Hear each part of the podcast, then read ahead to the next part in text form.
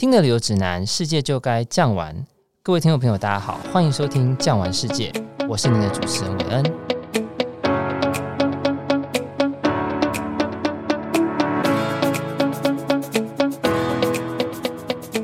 经过了上集啊，我们邀请到了 Nick 来帮我们了解了秘鲁整个的全貌。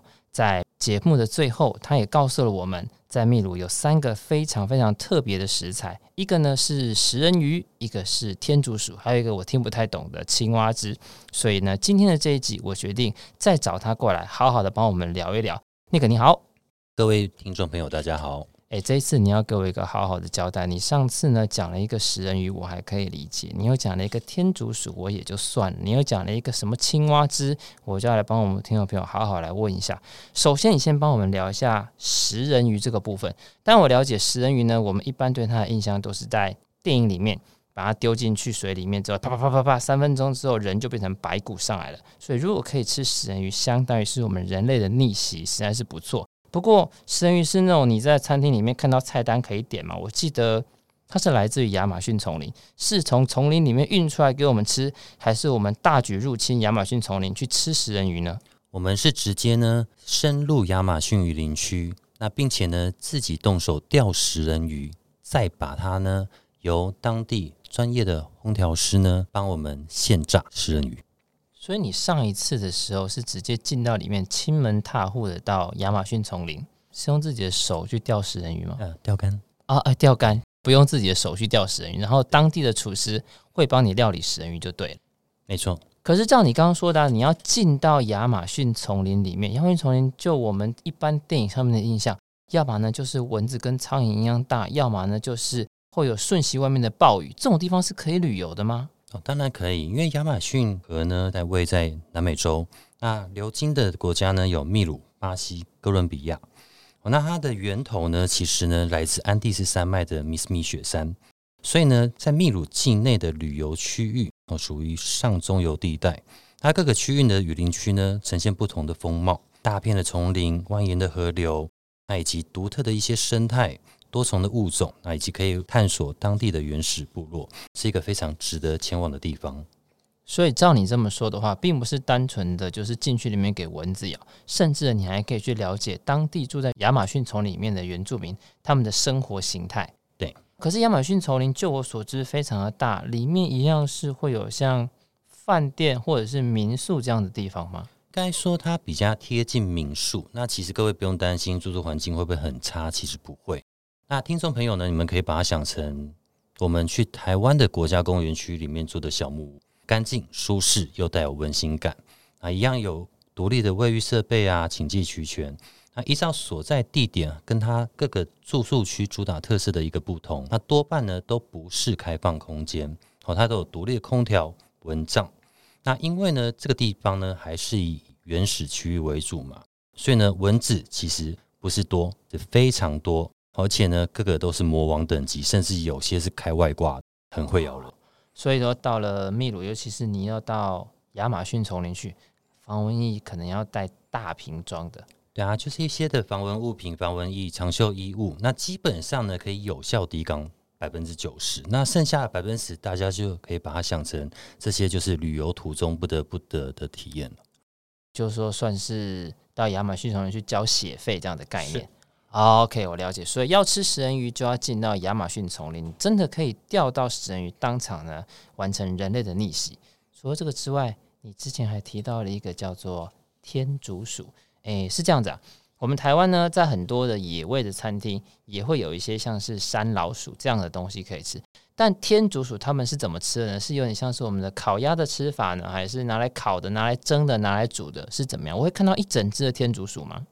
呃，不一定，因为饭店呢，其实基本上它都会希望原汁原味的端出来给我们这些旅游者来体验。好，那实际呢，其实也可以叫他另外呢出去做摆盘的动作。那我想问一下，当然天竺鼠我们如果第一眼看到它会觉得很害怕，如果是切成块的当然还好，但是它的味道是怎么样？吃起来的口感又如何呢？呃，它的肉质呢，其实脂肪非常少，味道呢类似鸡肉。哦，那它还有丰富的胶质，所以呢，当地人非常喜欢吃它，因为有助于伤口的愈合。那天竺鼠其实它的料理呢，并非家常菜，不过你会发觉呢，家家户户的角落都会有天竺鼠。那他们呢，多半是每到了节庆宴席上面哦，他们才会把这些天竺鼠呢，烹调方式会以烧烤或者是油炸为主。这个部分有点像是我们的烤乳猪，或者是他们的大菜这样的概念。对，所以我们在一般的餐厅可能也可以吃到，那路边也会有吗？呃，路边也有，哦，路边也有。所以路边你就会看到一只一只天竺鼠摆在上面。呃，其实不会，你会看到餐厅外面会放一些招牌。嗯，因为天竺鼠呢叫做做豚鼠哦，在秘鲁境内有着不同的名称。那有些叫做贵，或者呢叫做 cobayo。那在印加时期呢，天竺鼠除了被当成食物来吃呢，另外也是神圣的动物哦，他们是宗教仪式中不可或缺的一个祭品。那在安第斯山脉区的一些部落呢，家家户户屋内你都可以看到这些喂养的天竺鼠。那为什么呢？因为据说天竺鼠呢，它有独特的感应力，哦，可以嗅出不友善的氛围。那若有人今天呢闯入我家的话呢，它会帮我发出如同警报般的一些尖叫声。哦，甚至还有看门的功能就对了。对。那不过呢，它也是有曾经当做宠物过，因为在十六世纪的时候，西班牙殖民这个区域。那由于呢，天竺鼠的话外形讨喜，再加上个性温驯。所以当时候呢，是非常多皇室甚至上流社会的一个时髦宠物啊，所以西班牙入侵秘鲁，唯一开心的只有天竺鼠了吧？应该是对不对？啊，没错嘛，哈，它会被过皇帝般的生活。上一集的最后呢，你除了食人鱼跟天竺鼠之外，你还说了一个青蛙汁。你知道我们台湾的夜市有种东西叫做青蛙下蛋啊，那个实际上呢，也就是珍珠粉圆嘛，对不对？那请问青蛙汁应该没那么简单吧？呃，就是那么简单，它就是青蛙汁哦。它是秘鲁人的威而钢青蛙汁。那我想问一下，青蛙汁是青蛙吐出来的口水，还是青蛙的粘液，还是应该这么说好了？它比较会常看到的呢，是生活在安第斯山脉的当地的一些比较老一辈的秘鲁居民。因为这个青蛙汁呢，真的是一个活跳跳的青蛙。不过呢，他们常用迪迪克河湖的水蛙。它在这几年呢，已经被列为世界保护的一个动物了哦，数量非常少。那这些居民呢，他们比较不信赖现代的医术哦，反而更深信呢，这个现榨青蛙汁可以治百病，能够重振男性雄风。那同时呢，还可以治疗支气管炎等效果。那通常呢，还会再加入秘鲁萝卜，像玛卡或者是蜂蜜。既然它都叫做现榨。其实方式过程非常的传统。那这样讲好了，各位可以想象一下，我们今天去逛夜市，来杯现榨西瓜汁如何？所以那个青蛙则是把整只青蛙放进料理机里面，然后嗯，就出来了吗？就如同西瓜汁一样。你喝过吗？没有。看来你还是有些基本的人性在。好，各位听众朋友，如果你到秘鲁去，想要试试看青蛙汁的话，可以，我支持你。但是记得，诶、欸，如果肠胃不好就不要试了哦。好啦，各位听众朋友，我们先把脑中那个可怕的青蛙汁先移除掉。我想要先请教 Nick 一下，就是你知道我们台湾现在非常流行健康食品，刚刚你已经提到了，譬如说像是秘鲁的萝卜，也就是玛卡，或者呢是太阳神赐给人类的粮食，粮食之母藜麦。那最近呢，台湾还很流行印加果油。真的有这种东西吗？秘鲁的人真的会吃印加果油？那又是一种什么样的果实呢？其实印加果呢，它的原生地就像我们刚刚上述所提到的，它是在亚马逊河域的热带雨林区，所以呢又被称为星星果。而这星星果呢，不是因为星星爱吃这个果实，而是它外形长得像一颗饱满的绿色星星，而是被印加人广泛应用在生活跟饮食的一个材料。那秘鲁呢，当地称之为长寿果王。哦，相传呢，印加帝国呢，为了称霸整个南美洲大陆当中呢，一直无法征服一个小部落，叫做江卡斯。他的部落的战士呢，个个身强体壮，战斗能力非常的一流，在丛林里面完全不费力的快速移动。那就是因为他们通常呢，常常在吃这个星星果。那它的籽油的含量呢，高达百分之五十以上。那萃取出来的籽油，或者是作为胶囊，可以有效的呢，增肌减脂。那另外的话呢，它的蛋白质含量比我们常吃到的像杏仁啊、腰果或者是坚果类更多。那印加果油其实最大的特色呢，其实它涵盖了非常大量的 Omega Three，然后可以促进心血管健康。那讲到这边呢，各位会误会我们在卖保健食品。其实呢，在秘鲁呢，还有非常多像 Costco 好事多呢，妈妈们最爱的秘鲁绿芦笋。那另外的话呢，还有高营养密度的秘鲁仙桃，就是蛋黄果。哦，所以你看看各位听众朋友，在秘鲁呢，不单单是拥有像黄金啊，有点像是历史啊，有点像是文化这样的神秘的东西，甚至呢，它在食物上面也有目前风行全球的玛卡、印加果油，又称星星果，甚至呢，连我很爱吃的秘鲁的绿竹笋都是从那边产出来的。所以各位，这里呢，真的是一个食物的宝库，所以你不用担心到那里会饿肚子，你只要担心你去那里身体会健康的不得了才回来。那我们刚刚有提到所谓的纳兹卡线，这个呢，可能听众朋友在看所谓的国家地理杂志或者是 Discovery 都会有，所以我想请那个跟我们先来聊一下纳兹卡线，那个纳斯卡是什么意思？有特别的意义吗？其实这个区域呢，早期有两个文明，一个呢叫做纳斯卡文明，另外一个呢叫做帕拉卡斯文明。那因为呢比较接近纳斯卡文明，所以这一区的沙漠呢就叫做纳斯卡。哦，也就是说这个纳斯卡线是因为这个地区的关系。对。哦，那如果说我今天站在纳斯卡线上面，其实对我们来讲，它可能也就是旁边一条轨迹比较浅的道路，或者是轨迹比较浅的一个纹路而已。当时的人是怎么发现这个东西的呢？他其实是在二十世纪的时候，有一位美国的考古学家，那为了呢，当时候只是要去寻找古印加时期的一个饮水渠遗址，那在自驾飞机的时候呢，意外发现了。哦，所以就是说，如果你今天想要清楚的看到纳兹卡线，不管你爬多高都没有用，一定是要搭乘小飞机，没错吧？对。那么呢，在你去的这十次里面，你有搭乘过这个小飞机吗？有。可以帮我们稍微聊一下，就搭这个小飞机有没有什么特殊的规则啊，或者是要怎么样做呢？哦，对，我们是要办理登机手续的，其实要称重。可你会发觉呢，称重的对象不是行李，而是我们自己要称体重。哦，顺便呢，也可以得知我们这几天吃的好不好。称体重，你的意思就是说，每一个人上去必须要露出自己真实的体重？没错。谎报可以吗？不行，不可以谎报哦。所以各位，你要慎选你的旅伴啊。哎，然后呢？然后呢？然后呢？那一般这种小飞机呢，有八座、十座、十二座，通通都靠窗。那为了确保飞行时呢，我们的机体平衡，所以要先行称重。那依照我们的重量呢，座位是另外做分配。那全程呢，大概一个半小时左右，头尾二十五分钟呢，就是飞去飞回。那实际观看的时间呢，约莫四十分钟。那一开始你一定会觉得非常的兴奋，哇！我终于终于可以看到这些巨型迷途。所以每次呢，很多的一些伙伴呐、都会说：“哎，那个我们今天看得到蜂鸟吗？我们今天看到蜘蛛吗？”我通通都说可以，可以，慢慢来，待会飞机就起飞了。那随着抵达之后呢，我们开始呢会在空中盘旋，各位要记得，小飞机你不可能同时间两侧的人一起看到，所以呢，它会一下往左边盘旋，一下往右边盘旋。那随着几次之后，你心里就会有 OS。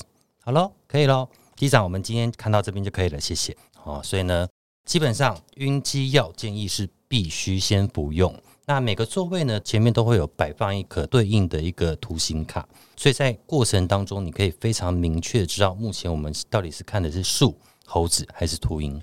就是说，你今天在坐这个小飞机的时候，飞机在地上的时候是小飞机，上去之后就是 F 十六战斗机的概念，差不多乱飞盘旋，左边又右边，所以不吃晕车药，基本上可能会吐在，嗯，会。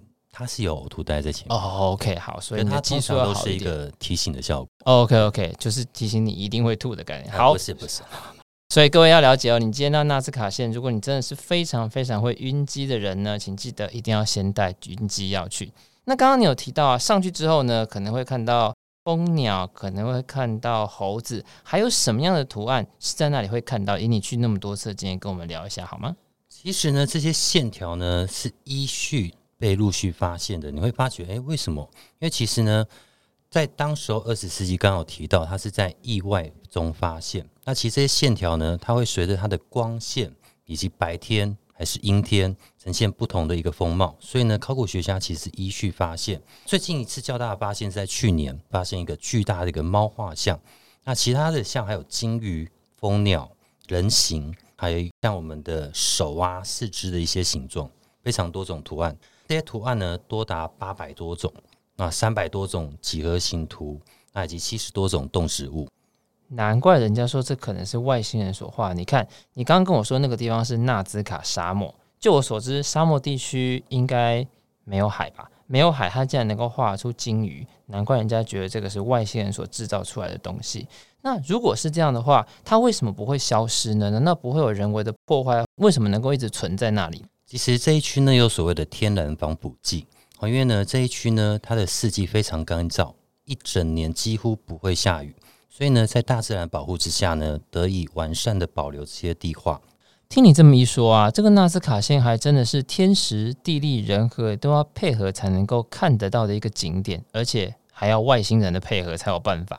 那么呢，除了这个景点之外呢，当然我们要把最最最最最压轴的东西来介绍给我们的听众朋友，也就是天空之城马丘比丘。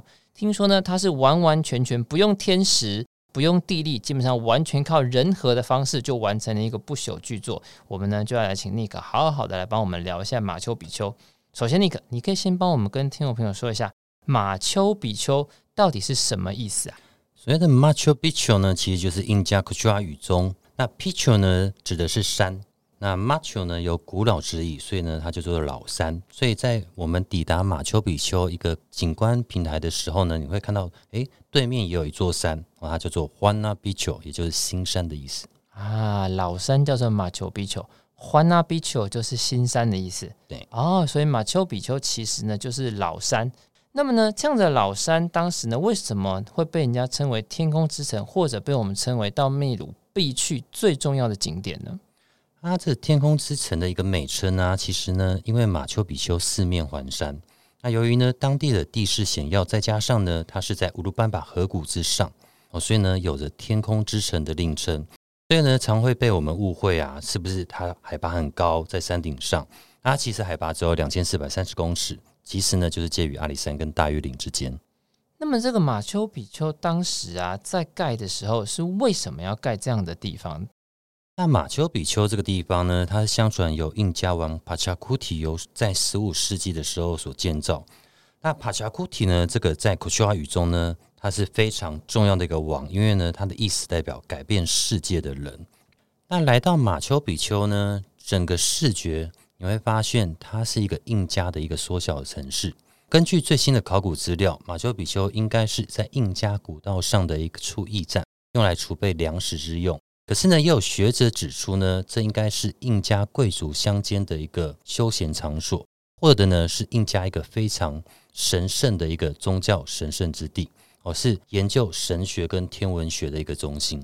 那我们主要呢，在马丘比丘呢，你会发觉这个遗址分为三个主要的部分，有所谓的神殿区、贵族区跟平民区。那么呢，像这样子一个地方，它既然会在山上，尤其是老山上，其实说真的，应该非常的难寻找。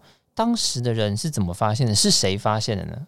呃，是由一位美国历史学者。那当时候呢，他其实不是要找马丘比丘，而是呢，当时候在十六世纪的时候，西班牙侵略了整个南美洲，那印加呢就组军反抗，可惜呢屡屡战败，最后呢一路逃逃进了一个地方叫做维卡班巴的一个山谷当中。然而呢，这些在西班牙铲除了印加皇帝之后呢，因为当时并没有详细记载。哦，这个最后的一个避难所在哪边，并且有很多人说啊，这边藏着印加皇帝的一个宝藏。所以呢，这个美国学者呢，宾汉先生，他就一直很希望能找到这个威卡门巴的一个地方。那到了一九一一年呢，随着当地村民的指引之下，他终于发现了马丘比丘。不过呢，据考古学家后来发现，马丘比丘并不是当时候的维卡门堡。哦，也就是说，马丘比丘其实算是一个美丽的错误的概念。对，那么呢，这个马丘比丘啊，如果照你说的，它是盖在一个两千多公尺的山上，而且在当时它的机具也好，车辆也好，甚至呢，它全部都是用石头做的，如此困难的修筑。那像我们一般的旅客要到那边去，是不是也要经过这么艰困的旅途呢？还是它有轻松的方式可以上山，搭直升机之类的吗？不行，因为它被列为世界文化遗产所保护。那原先呢，当时候曾经有国王直接搭直升机去，不过那是最后一次了。那通常呢，我们来到马丘比丘呢，有两种方式哦。一种呢，其实很辛苦，就是体验印加古道哦，为期呢去参加三到四天那个印加古道健行之旅。那另外一种呢，就是我们常会使用到的一个方式，也很轻松。我，就是从库斯科或者是从印加圣谷当中的欧兰达丹博这边呢，来搭乘火车前往马丘比丘山脚下的热水镇。等一下，你说古道体验的意思就是说走路上去马丘比丘吗？对，请问要走多久？基本上如果没有其他天候影响的状况下，正常是四天三夜。四天三夜，然后都住在山上吗？对，走一走就会到吗？走一走，基本上第四天通常都会到。那应该就是古代在折磨犯人的做法吧？应该不是旅客在做的方法。所以您刚刚说有另外一个比较正常的方法，是从 Cusco 直接坐火车上去吗？对，坐多久呢？呃，这段火车呢，因为它部分的路线它是单向的，所以一般呢有可能是三个半小时，有可能是四个小时。不过呢，沿途都可以看到一些河谷的一些景色。您的意思就是说，它是像我们的阿里山小火车这样，是属于高山火车型的吗？呃，类似，OK，所以坐火车上去，那会直接到马丘比丘的门口，还是还要再走路？呃，我们这个火车只会坐到马丘比丘的山下哦，它一个镇叫做热水镇。那从热水镇上到马丘比丘呢，起码要一个多小时。起码，那坐车呢？坐车只要十五分钟啊。OK，所以有马可以骑就对了。没有。OK，好，了解。所以我们听众朋友，如果今天到了秘鲁去要参观马丘比丘的话，就是从 Cusco 坐火车到热水镇，到热水镇之后呢，再搭车或者走路就会到，是这样吗？对，OK，了解。那通常来讲，我们在马丘比丘会待多久呢？通常我们在马丘比丘啊，都会待几乎一整个半天哦，也就是通常呢，我们会在午餐之前抵达，那整段下午的时间都在。那随着行程的一般安排呢，也有可能是在上午。整个时段，这个四小时都在马丘比丘区域，午餐吃完才离开。哦，也就是说，到马丘比丘，听众朋友这么重要的地方，你至少要留半天给他，对不对？而且呢，我听说那里是完全没有遮蔽物的，所以在那边待久了，应该人也会晒得黑黑的。所以不管是防晒也好，补水也好，各位这边都要特别注意。听完你刚刚说的这些啊，我真的对秘鲁非常的向往。哎，妮卡，你可以以你多次去秘鲁的经验，给我们一句你对秘鲁的感觉吗？秘鲁看似遥远的国境，当你们真正踏上这片土地之后呢，你会发觉过去所了解的一切都不足以形容随之而来的震撼跟感动。哇，真的是让人家非常非常的感动。那么呢，各位听众朋友，听完了马丘比丘，听完了神秘的纳斯卡线，听完了神奇的亚马逊丛林的食人鱼，你是不是对秘鲁更有感觉了呢？的确。有着失落的印加文明，书上才看得到的亚马逊丛林，另外再加上神秘的纳斯卡线与马丘比丘，这个国家怎么可能不放在你的人生旅游清单上呢？听完了今天的节目，有哪一道秘鲁的美食会让你立刻想要飞去体验看看呢？欢迎到 Apple Podcast 底下留言，我们会不定期的在 IG 及现实通道回复哦。如果喜欢这集的节目，请记得帮我们订阅以及给我们五星好评。感谢您今天的收听，我们下期见，拜拜，拜拜。本节目由巨匠旅游制作播出。